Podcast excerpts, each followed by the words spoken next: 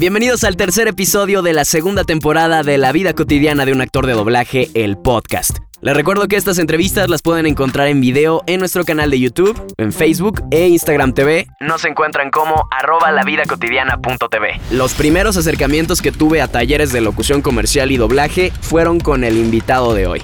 Locutor comercial, cantante, pero, actor de doblaje y más de 30 años de carrera artística. Ha dado voz a personajes como Ralph el Demoledor, Miss Piggy, el Rey Julian en Madagascar, Obi-Wan en Star Wars, es la voz actual de Goofy para Disney, Will Smith, Jaimico, Conejo en Winnie Pooh y muchos otros más. Él es Mario Filio. Un chispas, en realidad siempre lo he sido. Más, algunos psicólogos creen que padezco de personalidades múltiples. Y en verdad no entiendo por qué insisten en que soy voluble. Pero los que me conocen saben bien que yo nunca cambio. Bueno, mi madre siempre lo dijo. Nunca desde que hablar, mijo. George, gracias, bienvenidos, bienvenidos todos ustedes. Gracias por recibirnos acá en tu estudio. Eres el primero que de, los que repite en esta segunda temporada. Oye, me siento muy orgulloso. Gracias, Trujo. Gracias, Jorge, Isra, a todos. De veras, qué padre tenerlos acá y ya son de casa, así que pueden hacer lo que quieran. Qué chido. Oye, y qué gusto que nos estés recibiendo y que hayas aceptado la entrevista. Eh, ahora que decía todos los personajes, ¿te ha tocado ya ver personajes que de niño los escuchabas con otra voz y ahora tú les pones la voz. Sí, mucho. Yo oía a Miss Piggy y al otro Beaker, el que habla.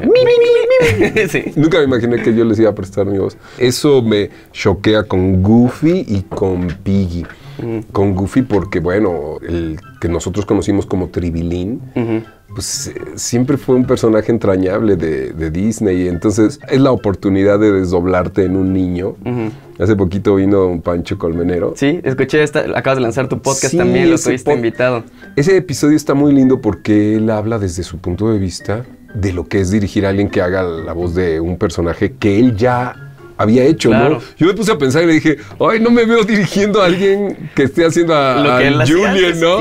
¿Te imaginas que ahora te toca a ti hacer a Julian George? Y, yo te dirija. me imagino también, por ejemplo, ahorita tú le has, prestado tu voz en varias ocasiones a Will Smith y ahora salió Aladdin. Eh, la versión live action y, lo hizo un, amigo, un, querido amigo nuestro además. Quedó en casa. Arturo Mercado Jr. Quedó en casa del trujo, el balón va a Arturo. y así. Claro. Pero, ¿cómo te sentiste? ¿Te ha pasado en, momentos en los que digas, ah, es mi personaje? O... No, no, al menos a mí no me pasa eso mucho. Porque digo, son decisiones de la, de la distribuidora o de Disney. De la distribuidora, sí. Y yo definitivamente con Will Smith no me pasa porque ahí lo han doblado varios compañeros, entonces ahí sí, cuando te toca, qué padre. Sí, claro, no, ha hecho Carlos II también. Carlos, este, este eh, Pepe Vilchis, evidentemente Juan Carralero, que fue el primero en hacerlo muchos años. El príncipe del rap. Ajá, toda esa época. Entonces, bueno, ahora me tocan algunas, me tocan unas a mí y otras así, se van repartiendo. Yo, yo audicioné para esa, para, esa película también, pero no, no, no, no quedé. La verdad es que doblar a Will Smith es padre porque él es camaleónico.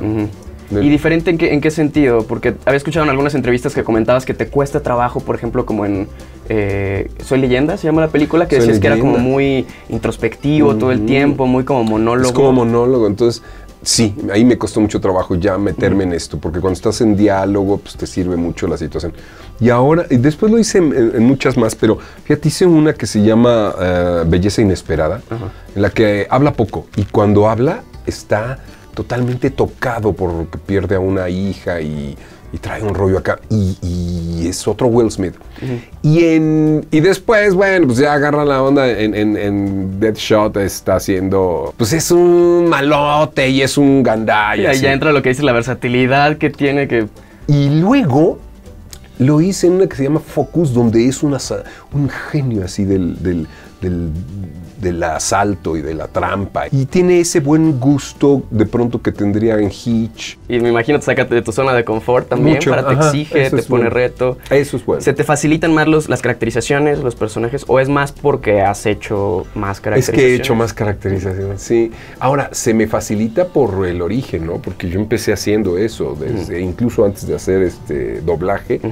En los comerciales hacía mucha caracterización, pero yo hacía comedia, stand-up y hacía mucha ¿Qué, caracterización. qué fue primero? ¿Stand-up? Stand-up. Eh, ¿Stand-up? Ahí empecé. Este, Y- ¿fue y que antes ¿En la, en la prepa o en la universidad? Prepa. En la prepa. ¿Y de qué, de qué hablabas en tus Estaba buenísimo.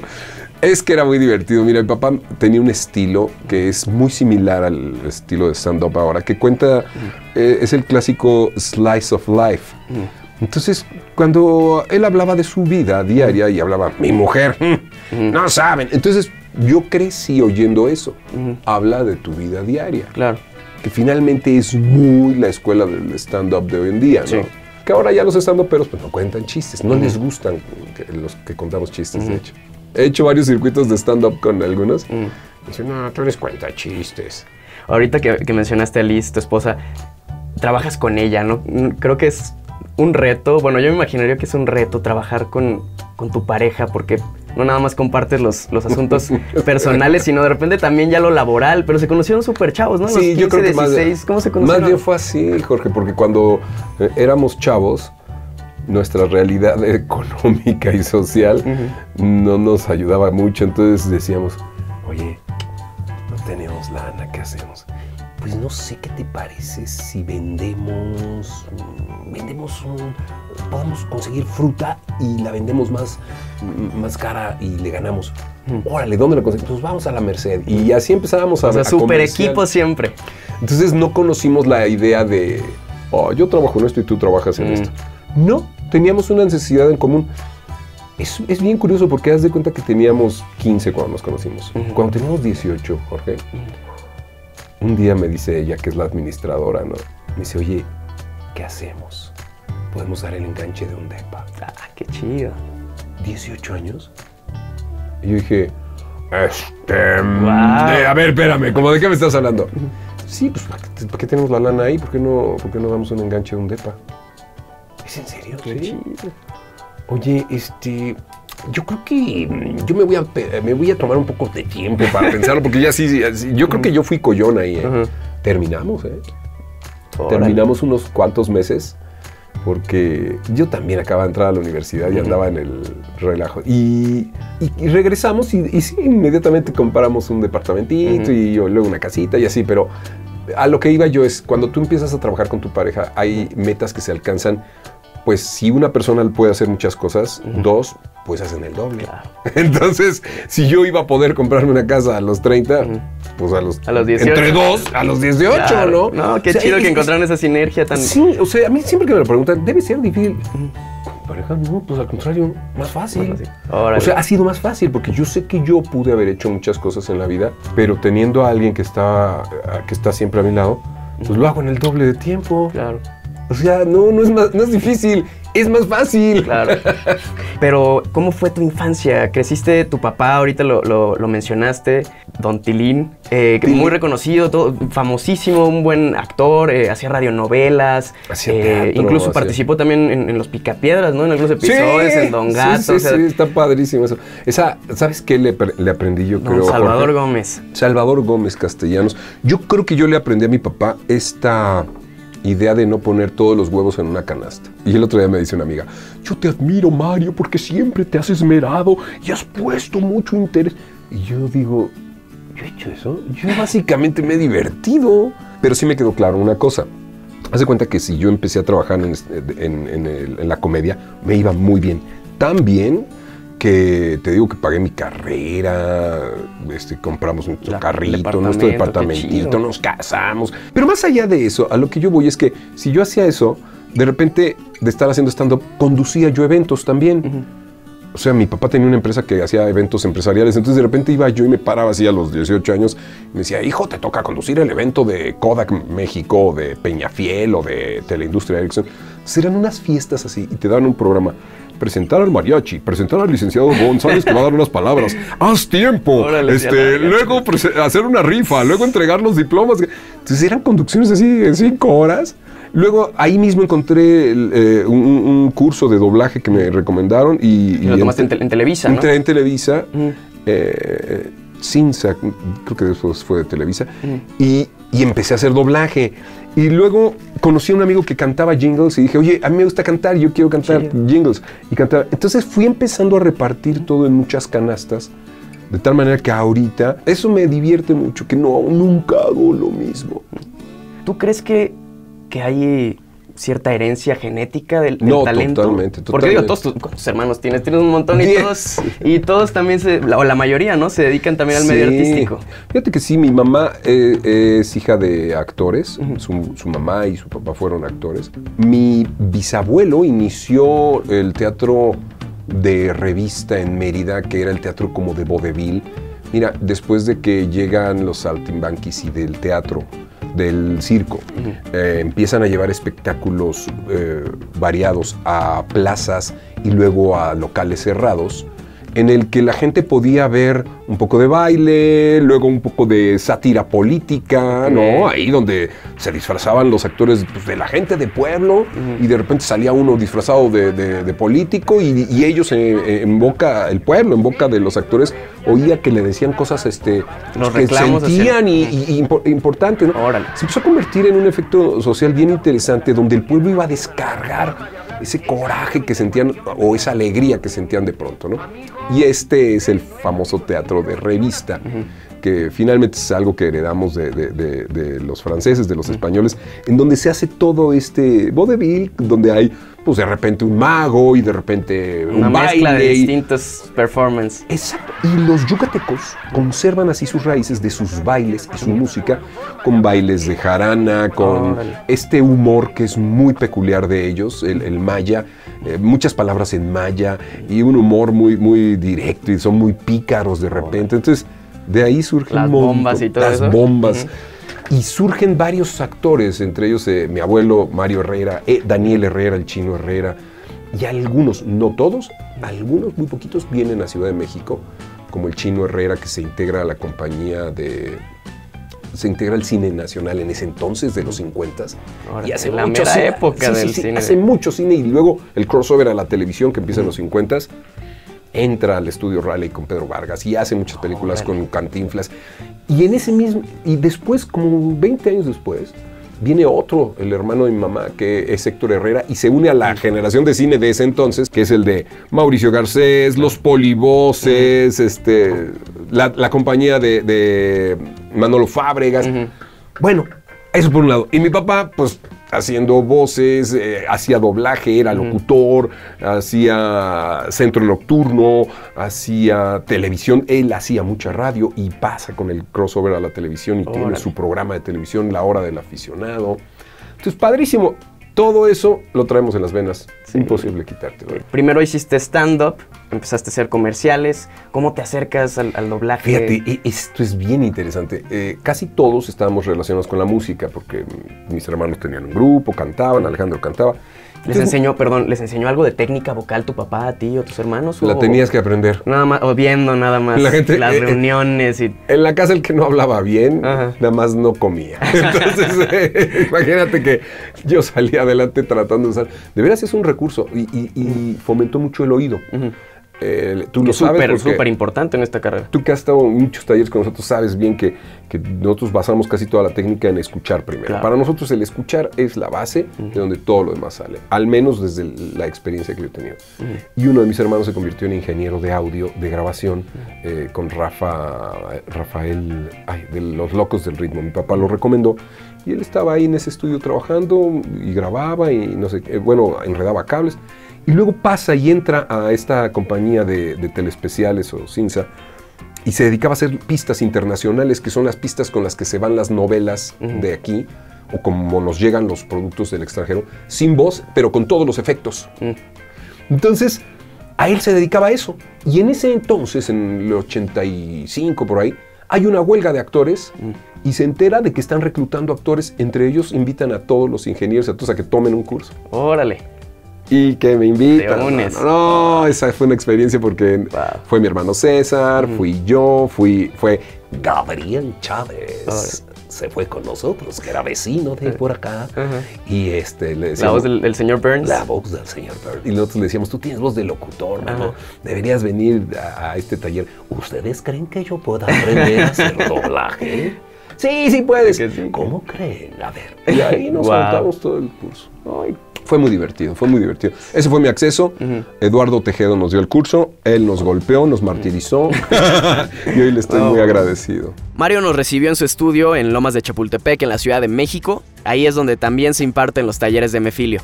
La primera parte que acabamos de escuchar la grabamos con su cabina principal de fondo y ahora nos vamos a pasar a unos sillones para seguir con la conversación y conocer cómo fue que empezó en el mundo del doblaje. Recapitulando un poco, que habías hecho stand-up, eh, luego entras a la universidad, empiezas a hacer locución comercial por, eh, bueno, eso no lo comentaste aquí, pero o sea, yo me la sé, que un, un- un amigo de, de tu hermano, una amiga de tu hermano que escuchaste que hacía comerciales y... Ah, sí. Bueno, eso fue cuando... Oye, cuando- qué bien te acuerdas. Sí. Cuando decidiste como que querías estar en eso, pero al doblaje es una invitación eh, o, o dijiste, bueno, si mi papá lo hacía, así No, gente que siempre yo conozco. estuvo, siempre estuvo presente en mi vida porque como a los nueve años me entero de que hay gente que hace voces para los- las series. Eso fue una desilusión terrible. Pero cuando mi papá me dice, ah, mira, yo hago esa voz. Tú no haces esa voz, no es cierto, esa voz es un, es un para- pajarraco que, que está en los picapiedras. Y tiene su propia Y voz, su ¿no? voz, ¿cómo, cómo la vas a hacer tú? No, hijo, a ver, te explico. Claro. Y entonces ya que me explicó, me empecé a volver fan del doblaje. No como ahora, porque pues no había el acceso a las redes, pero Sí, no, sí no me- conocías tanto de... pues. Estábamos viendo la tele y, y tanto mi papá como mi mamá que conocían mucho a los actores de ese entonces de la radio, del cine, del teatro y de la televisión que tenía escasos 20 años de estar este, activa. Eh, decían, ay mira qué linda la voz de, de Víctor Alcocer, es, él es yucateco, es primo de, de, mi, de mi prima no sé cuál y no sé qué tal, porque pues así como que en Mérida todos se conocen, ¿no? Claro. Y ay, mira, esa es este fulanita de tal, ay, una cantante lindísima, mira qué bien. Te empezó a caer el 20, dices, todas son personas reales y cercanas y... Y que se dedican al, do- a- a- al doblaje como una actividad además. El otro día nos decía don Pancho que era, o sea, no era que, que- que lograban traer a las estrellas al doblaje, no. Para, para las estrellas era muy importante el doblaje, ¿me entiendes? O sea, era, decías, no, es algo naciente, es algo novedoso, hay que ir, ¿no? Entonces así entró don Pedro de Aguillón y don Víctor Alcocer y Jorge Arbizu, eh, Evangelina Elizondo. Y además la el nivel de exigencia que había en ese entonces, me imagino, al hacerlo análogo, ¿no? Porque ahorita es como, ah, sí, recórrete poquito, entraste tarde. Y allá era como una, sí, como dices, una concentración, la atención y el talento, por supuesto, la preparación actoral. Finalmente, este, este tipo de gente que veía, que empezamos a identificar que estaba ahí en el doblaje, a mí me inspiró y me hizo pensar, si hay gente detrás de, de- de esto, quiero conocerla, quiero saber quiénes son. Y entonces mi papá me dijo, ah, ¿cómo no, hijo? Yo te llevo". trabajé, yo trabajé con eh, Antonio Raxel, que mira, es el que sale en esa película. Yo trabajé con Claudio Brook, que mira, fue esposo de Eugenia Bendaño. Yo trabajé con eh, este... Incluso con Tintán, ¿no? Una Con vez Tintán. ¿Sabes qué era? Este es bien chistoso. Mi papá era el backup de Tintán ¿De en, audio, en voz. Cuando Tintán se iba a su tintavento, allá en, el, en, en- en Acapulco, a su barco, a su yate, tenía dos. Y la producción se quedaba en los churubuscos. De pronto había que regrabar, como mucho pasa en el cine, ¿lo sabes? Este, algunas líneas que, que- que no quedaron o cambiar algo. Entonces le, le hablaban, Tintán, tienes que regresar. Háblenle a Tilín. Tilín es el que puede hacer mi voz. Y incluso cantada, ¿no? Hay canciones en donde mi papá canta a Tintán. Ver a mi papá trabajando con tantos este, actores de- y, e identificándolos a mí me llamó, curiosidad. Por eso cuando Gabriel, mi hermano, nos dice, oigan, en esa compañía donde yo estoy, los actores están en huelga y están dando un taller, eh, a van a dar un taller para reclutar nueva gente. ¿No quieren entrar? Adelante. Mi papá dijo, esa compañía es muy famosa, que no sé tanto, vayan. Y yo fui. Pero sabes, Jorge, el, el tiempo que pasa de que entras, de que empiezas a pisar, Sí. a que ya te pueden... Estuviste haciendo sala un buen rato. años. Yo creo que Sí. pasaron fácil seis años. Porque es algo que, que la gente que, que quiere entrar al doblaje ahora eh, lo, lo ve, ¿no? ¿no? no es algo como nuevo. O sea, hay gente que a lo mejor tiene el- el- la fortuna o, o el talento también para Talento, que entran suerte, luego luego con sí. un estelar, ¿no? Pero quien quiera entrar es un buen rato de estar haciendo sala, observando cómo lo hacen. ¿Aprendiste? ¿De quiénes aprendías cuando estabas Fíjate, haciendo yo sala? veía, que mira qué buena pregunta, yo llegaba a esas salas y me, me sentaba ahí. En la mañana salía de la universidad y me metía ahí a las salas. Estaba lejísimos, me acuerdo. Tenía que tomar mucho transporte público. Pero llegaba yo ahí, me sentaba ahí y veía yo a muy activos en ese entonces eh, Jorge Roy, su esposa Rocío Garcel. De los jóvenes que estaban en en el atril estaba Emilio Guerrero, Carlos II, Gabriel Kobayashi, Patricia Palestino, este, eh, Víctor Trujillo, estaba también... ¿Qué tal Leonel? Estaba evidentemente Arturo Mercado, Pancho Colmenero, eh, Héctor Lee. Todos este, esos estabas observando mientras ibas a hacer yo me sentaba y los labor. veía y decía, wow. No, pues maestrazos. Oscar Bonfiglio, su esposa, Órale. este, Benedetti, estaba Mario Castañeda, estaba Romy Mendoza, estaba por ahí empezando Luis Alfonso Mendoza que decía, oye, gorda. Y el trujo, ¿eh? No te creas, también, también estaba por ahí ahí, ya estaba por ahí, sí, sí, sí. Eran pues, los ochentas, era su, mero, su mera época. ¿Y te, te acuerdas de tu primer llamado así como... Digo, al principio estuviste haciendo ambientes, me imagino. Cuando me dio mi primer llamado fue una experiencia que nunca, jamás voy a olvidar. ¿Qué Porque hiciste? yo ya tenía mucho tiempo grabando comerciales. Ujú. Habría tenido ya como unos 3, 4 años grabando comerciales, entonces me llamaban mucho. Y yo sabía que llegaba a tal hora y salía a tal hora. Entonces, cuando me dan llamado.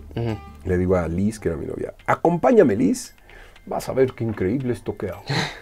me dio llamado el señor Tejedo a las 10 y media.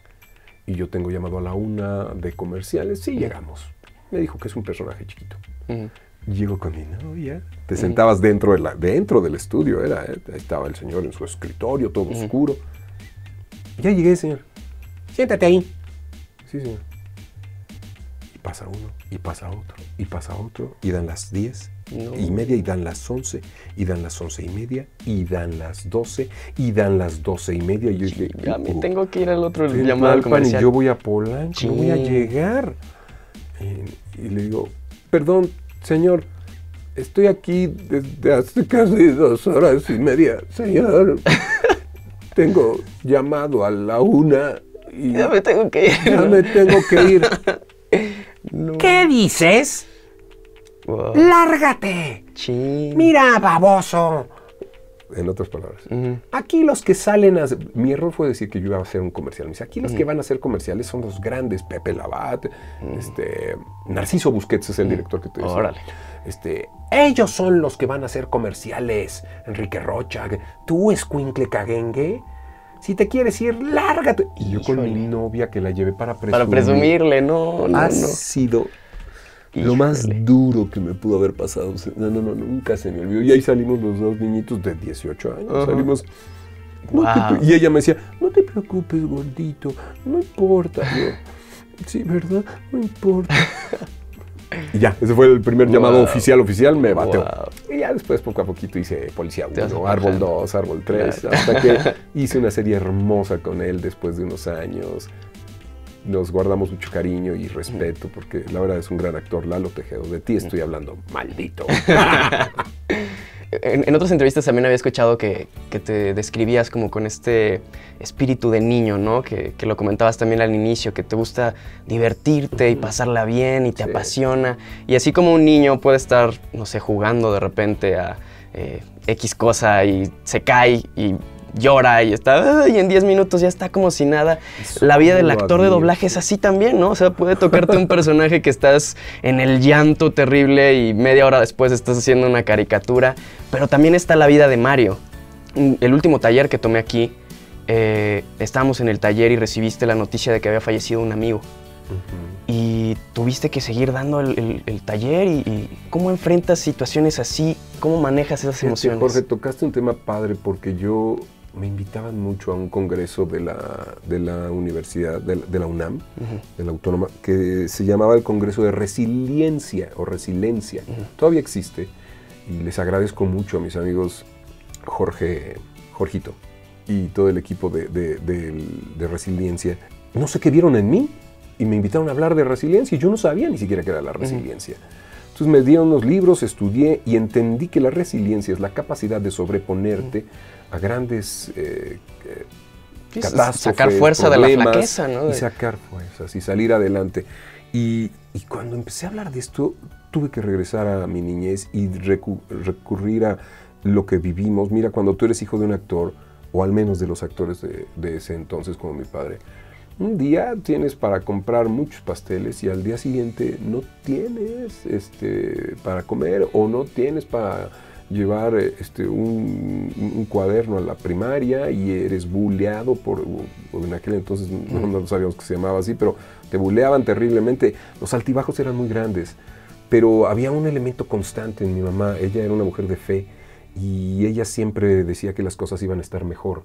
Y crecimos pensando La eso. esperanza siempre. Crecimos pensando que íbamos a estar mejor. Y ella por ese lado. Y por el otro lado, mi papá comediante, que se reía de la desgracia. Entendí que el humor es un elemento de resiliencia. Así como la fe y la confianza en que todo va a estar mejor, la fe en lo que tú quieras, en el Dios que tú quieras, pero la fe en que las cosas van a estar mejor. También la, la mofa. Y así entiendes la historia de, por ejemplo, de Chava Flores y de muchos que, que escribían y se reían de dramas. Mira, una de las cosas terribles que le pasó a mi padre antes de morir fue que le cortaron un pie. Y yo recuerdo verlo como comediante. Sí, bueno, primero le cortan el pie, luego se le muere la esposa, mi mamá, y, y se Oh. queda solo. Y ay, no, fue una vida horrible. Pero ¿sabes en qué me di cuenta que él era resiliente? Un día llegué, y es bien cruel la broma, la verdad es muy cruel, pero él estaba sentado así, con su piecito que ya pues, no podía caminar y ya no tenía. Pa, ¿cómo estás? Aquí, hijo. Esperando que me crezca el pie, pero no me Wow. crece, ¿no? Y decía, no friegues. ¡Ah! ¿Verdad? No, pero las uñas del otro sí me crecieron. ¡Córtamelas, ándale, baboso! ¿Qué? ¡Ay, hijo de tu madre! Esta capacidad Sí. de jugar así con las cosas rudas y rudas de ese tamaño, porque esas son rudas, Claro. crea en- en muchos de nosotros esta sensibilidad a poder votar de un lado a otro y adaptarlos. Y eso yo es algo que siempre les he comentado aquí en los talleres y a la gente que me pregunta cuál es una de las capacidades más grandes del actor, al menos del actor de atril, del actor de voz, del voice actor. Es esta capacidad de mudarse, de mutarse, de cambiar de un estado de ánimo al otro en cuestión de segundos, porque a nosotros no nos llega un guion con una semana. Sí, o sea, llegas y en tres minutos tienes que entrar, ¿no? En- o menos. y en la línea te dice, amo que estés conmigo, dice la línea. Y cuando oyes la intención es irónica. Y yo pensaba que era amor, amo que estés, con- amo que estés conmigo. Oye, ¿tienes alguna experiencia en, en doblaje que, que hayas estado haciendo algún episodio o algo muy divertido que se hayan botado de la risa, y hayan tenido que hacer pausa, ¿no? paráramos. Sí, era muy chistoso hablar al Rey Julien. Al Rey Eh, Julien. En los episodios era un juego entre Pepe Toño Macías y, y- y los actores, porque no solo lo hacía conmigo, lo hacía con todo el elenco.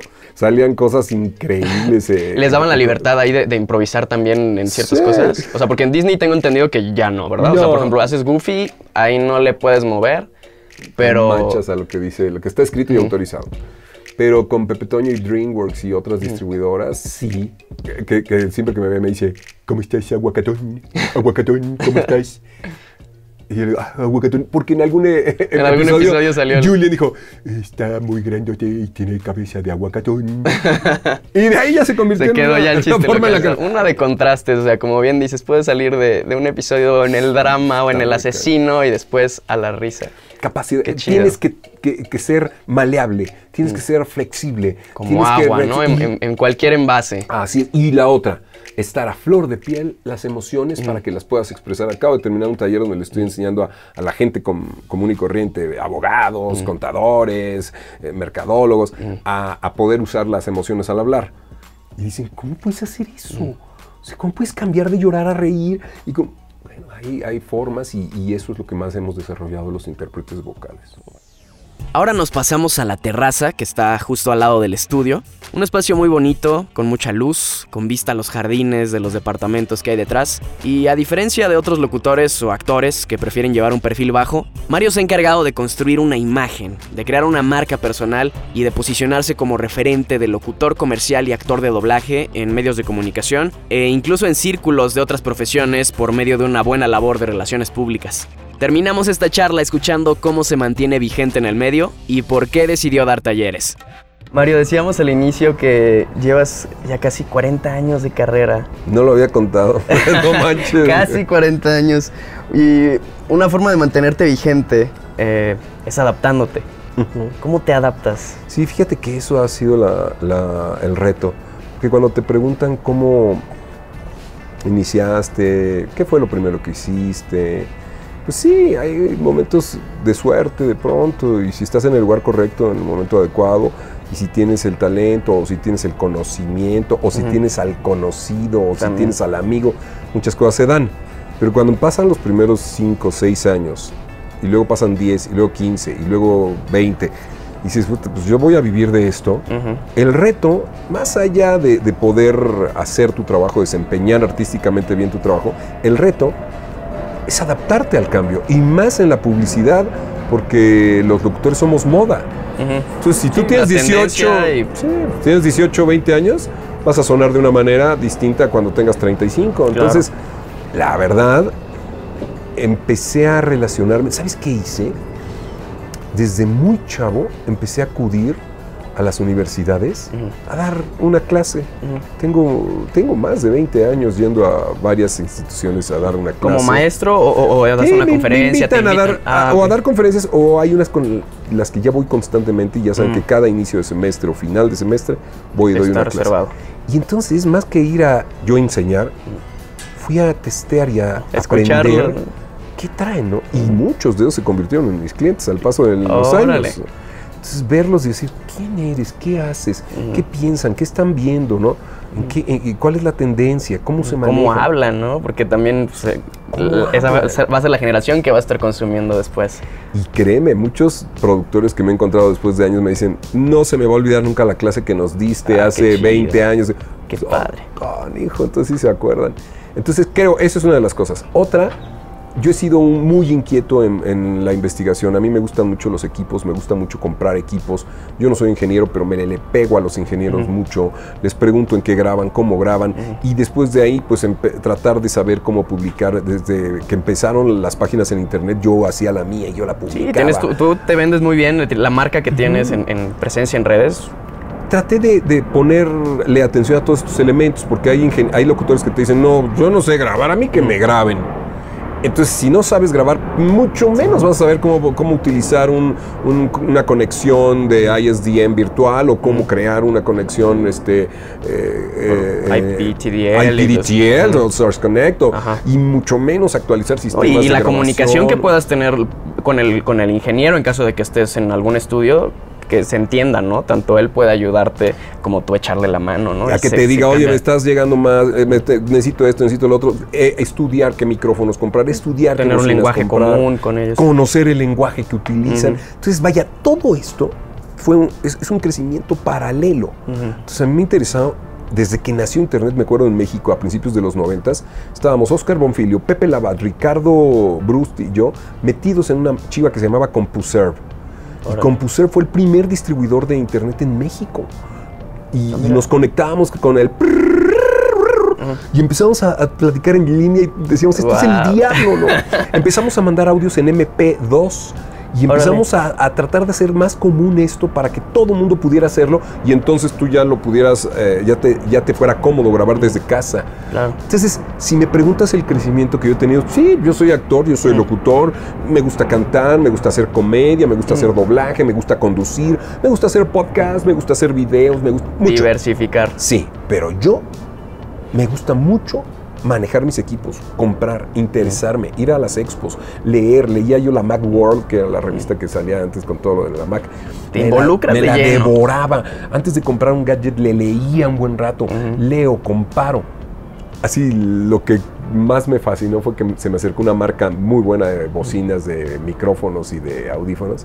Me dijo, pues queremos que seas nuestro portavoz, Embajador. embajador. Qué Entonces me empezaron ¿no? a dar Súper equipo. Y dije, no, no, esto puede ser el- Guau. el- el- lo más bello que le pase a un niño que te gusten los Sí, dulces. te están dando tus te diga, juguetes, ¿no? "Te vamos a-". Tus dulces. Y sí, me, me- me- creo que esa ha sido la clave para mantenerme, mantenerme vigente, actualizarme en tecnologías, Estar en contacto con la gente nueva, formas de jóvenes. comunicación y desde luego no dejar de actualizarme en qué están haciendo otros intérpretes como yo en el mundo. ¿eh?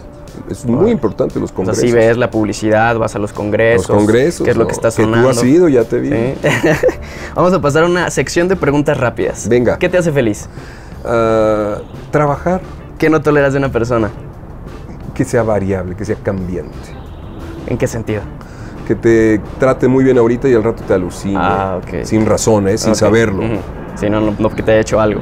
¿A quién admiras como actor de doblaje vivo o ya fallecido? Admiro mucho a Pepito Labat, admiro mucho a Pepe Toño Macías, admiro mucho a Mario Castañeda. Este consejo sería para los que iniciamos en el medio. ¿Qué actitudes o aptitudes te han servido para desarrollarte profesionalmente en este medio? Una de las más importantes, no creer que has hecho nada que merezca que trates mal a los demás. O sea, no sentirte que eres más que ninguno y, y estar consciente de que hoy haces algo y al ratito no. ¿eh? Sí. O sea, hoy Sí, eres no, la voz, No casarte con. hoy eres la voz de un producto o de un personaje y en dos segundos te cambian. Así que no comprártela, nunca comprártela. Y también das talleres. ¿Quieres hablarnos un poco de los talleres? ¿De dónde nace la iniciativa de dar talleres? Fíjate que es un tema bonito porque cuando empezamos a investigar algunos de los locutores cómo ah, enviar datos por, por internet, cómo enviar datos por, por MP2, y bueno, surge la necesidad de grabar en casa. Yo dirigía, yo producía una estación en Asir en 1993 y tenía que producir identificaciones, jingles, este, cortes, blue, eh, bumpers, bumpers in, entradas, salidas, vestimentas de programa. Y llegaba al estudio y no había estudio porque tenías que apartarlo y estar. Entonces me fui al centro y me compré un portaestudio, porque te digo, mi hermano sabía de equipos. Le dije, oye, ¿con qué puedo grabar en casa?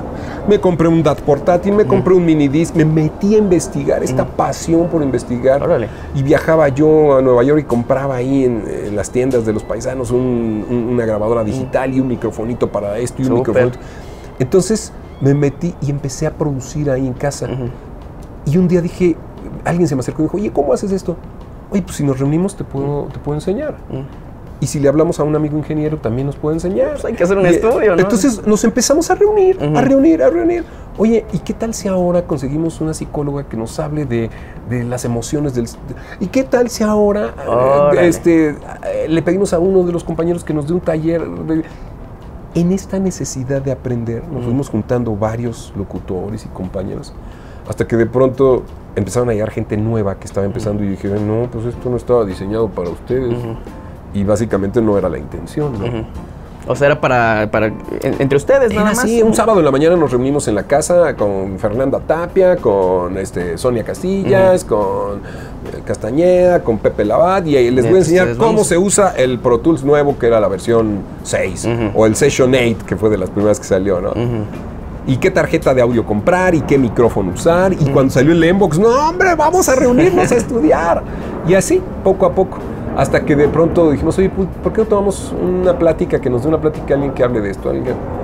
Y pues bueno, entre mi esposa, eh, recuerdo mucho en ese inicio a Marta Escobar, se, se unió con nosotros. Creamos y empezamos a hacer talleres. Después Marta siguió por su parte y nosotros con la nuestra. Y, y así fue.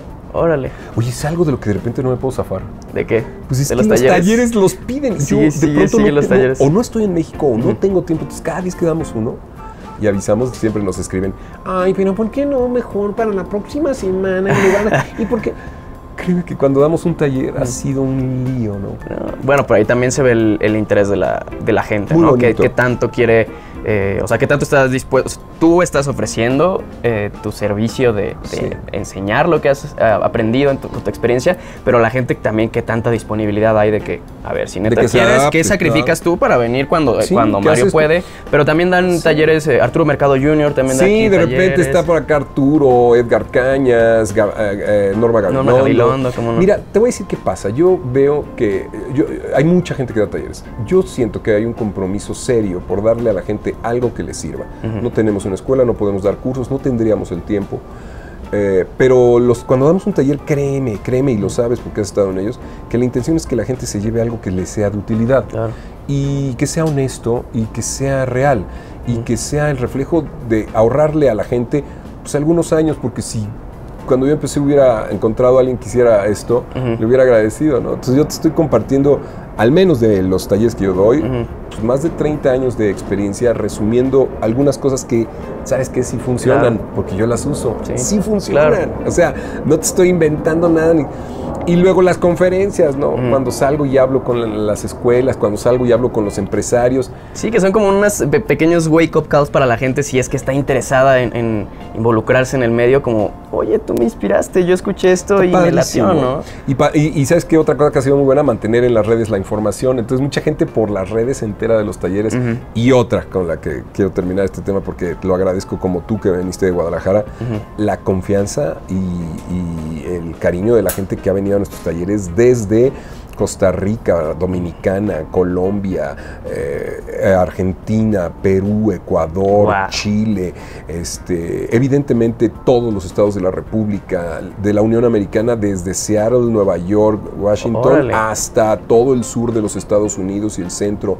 Eh, es increíble esto.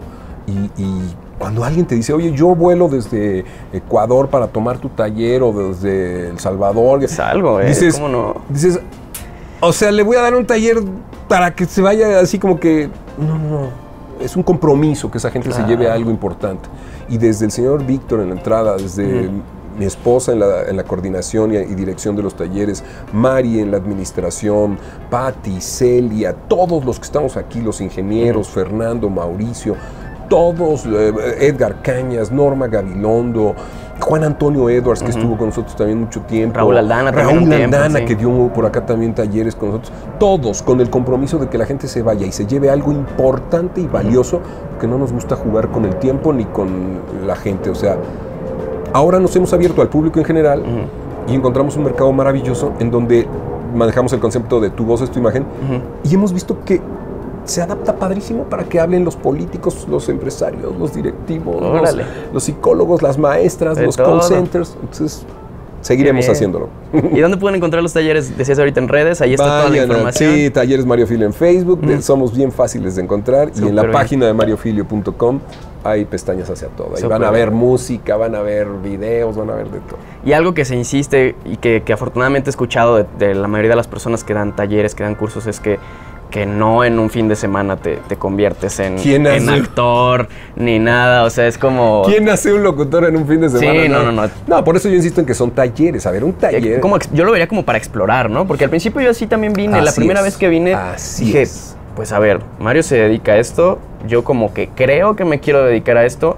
Voy a venir y, veo cómo está la onda y le sigo y tomé otros talleres y en otros Así lugares. y. Yo nunca he sacado de aquí a ningún actor en una semana, ni en un fin de semana, ni a ningún locutor. Pero cuando tú vas con la, dieto- la dietista, te analiza, te pone una dieta y ese día no bajaste de peso. Te Tienes vas a tu casa a hacer la Sí. dieta. Los actores tomamos talleres para trabajar en ciertos, eh, eh, eh, ciertos temas específicos. ¿Y tú, qué- tú qué opinas de las personas que, que hacen doblaje y no son actores? Porque de repente yo sé que hay gente que, que empezó desde muy chicos y que no estudiaron actuación, pero evidentemente la misma vida los formó y son hijos de actores. Sí. ¿Qué piensas de eso? Porque hay una, pienso yo, como idea de, no sé si pelea, no me gustaría decirle pelea, No, pero, pero sí, sí de repente es hay, como, sí. tú no eres actor. Sí la hay. No, y hay grandes act- hay actores que han estudiado muchísimo y son malísimos. A ver, vamos, vamos a ponerle Sí, nombre porque a el las título cosas. puedes tener el papel o estar dado de sí, alta en la anda, favor. pero eso te hace actor. Mira, el otro día escuchaba yo algo de Steve Jobs que decía que contrataba gente, o no, el de Microsoft, este... Eh, eh, Bill Gates. Bill Gates, ¿no? que decía que no contrataba gente por sus estudios, sino por su, por su capacidad de, de hacer las cosas, ¿no? Y la verdad es que tú puedes tener todos los títulos y si estudias y te preparas y desarrollas tu talento, vas a ser de los mejores. Sí, hay mucha gente que improvisadamente entró y yo te puedo decir que en realidad yo así conocí la carrera. Mi padre no estudió actuación, pero fue de los pioneros de la radio eh, en, en- en- en México y en, y en la televisión. Y, y esa fue una gran escuela para él y para nosotros. Pero el que subestima este trabajo y entra como diciendo, pues es algo que puede hacer por hobby Nomás o algo voces, que puede ¿no? hacer, nada más se trata de hablar. ¿Sabes qué? Párate el juez, a hacerlo, el ¿no? juez más rudo es el público. Tú te vas a dar cuenta si ese es bueno, Claro. si es malo. Si se nota que está talento. doblado o si se- o te metes con la historia. No vayamos más lejos. Ujú. ¿Qué opino de la gente que no tiene preparación o que no tiene talento? El lo ves en la pantalla, lo escuchas. Así que, más juicio que ese. Y ahí te va la otra, decía mi maestro de publicidad. Los doctores entierran sus errores. Los publicistas, o en nuestro caso los actores, los publicamos a todo el mundo. Entonces, aguas. Aguas con lo que uno Aguas con publica, lo que con lo haces. que te muestras. Porque todo se queda en la red. Mario, muchísimas gracias por haber aceptado esta entrevista, por recibirnos aquí en, en tu estudio. Oye, ya es para vamos- mí un gusto haber podido compartir Gracias, esta charla, eh, porque he aprendido también de ti y porque sé que le has dado cursos y talleres a muchas personas, ha sido inspiración. Y, y algo que te admiro también y que quisiera resaltar que, que destaca de entre los demás locutores comerciales y de los demás que dan cursos es que esa parte de, de publicista, no sé si tienes dos carreras, si es comunicación y publicidad, es. pero esa parte publicista yo creo que eres uno de los locutores que mejor se han sabido vender, que más llevan su, su marca personal. Crear una marca, eso y, es lo y más definitivamente eh, también en una entrevista había escuchado que, que tu objetivo en algún momento fue estar como el top of mind si piensas locutor, independientemente de las cuentas que lleves, de o sea, lo que sea. Yo recuerdo que cuando empecé a involucrarme en el mundo de la locución hace poquitos años, dije, Mario Filio, porque estás aquí grabado y lo has hecho muy Qué bien. bueno, Jorge. Qué Gra- gusto, qué me, gusto. me da mucho gusto. Misión cumplida. Funcionó. Muy bien, muchísimas gracias. Gracias, ¿Tienes tus redes sociales eh, que compartimos Sí, veámonos ahí en, en arroba mariofilio, así que así me van a encontrar en Instagram, en Twitter, en Facebook, así que Mario Filio. Muy bien. Mario mí- Filio para todo, no está Perfecto. difícil. A mí me pueden encontrar en arroba soy Jorge Lemus, también nos pueden seguir en arroba lavidacotidiana.tv y pues vamos a ver quién más viene en, en los próximos episodios. Ay, se va a poner buenísimo. Oye, gracias, gordito, por mandar las cámaras y micrófonos y gente tan talentosa como este equipo. Tienen que ver qué equipazo tienen estos chavos.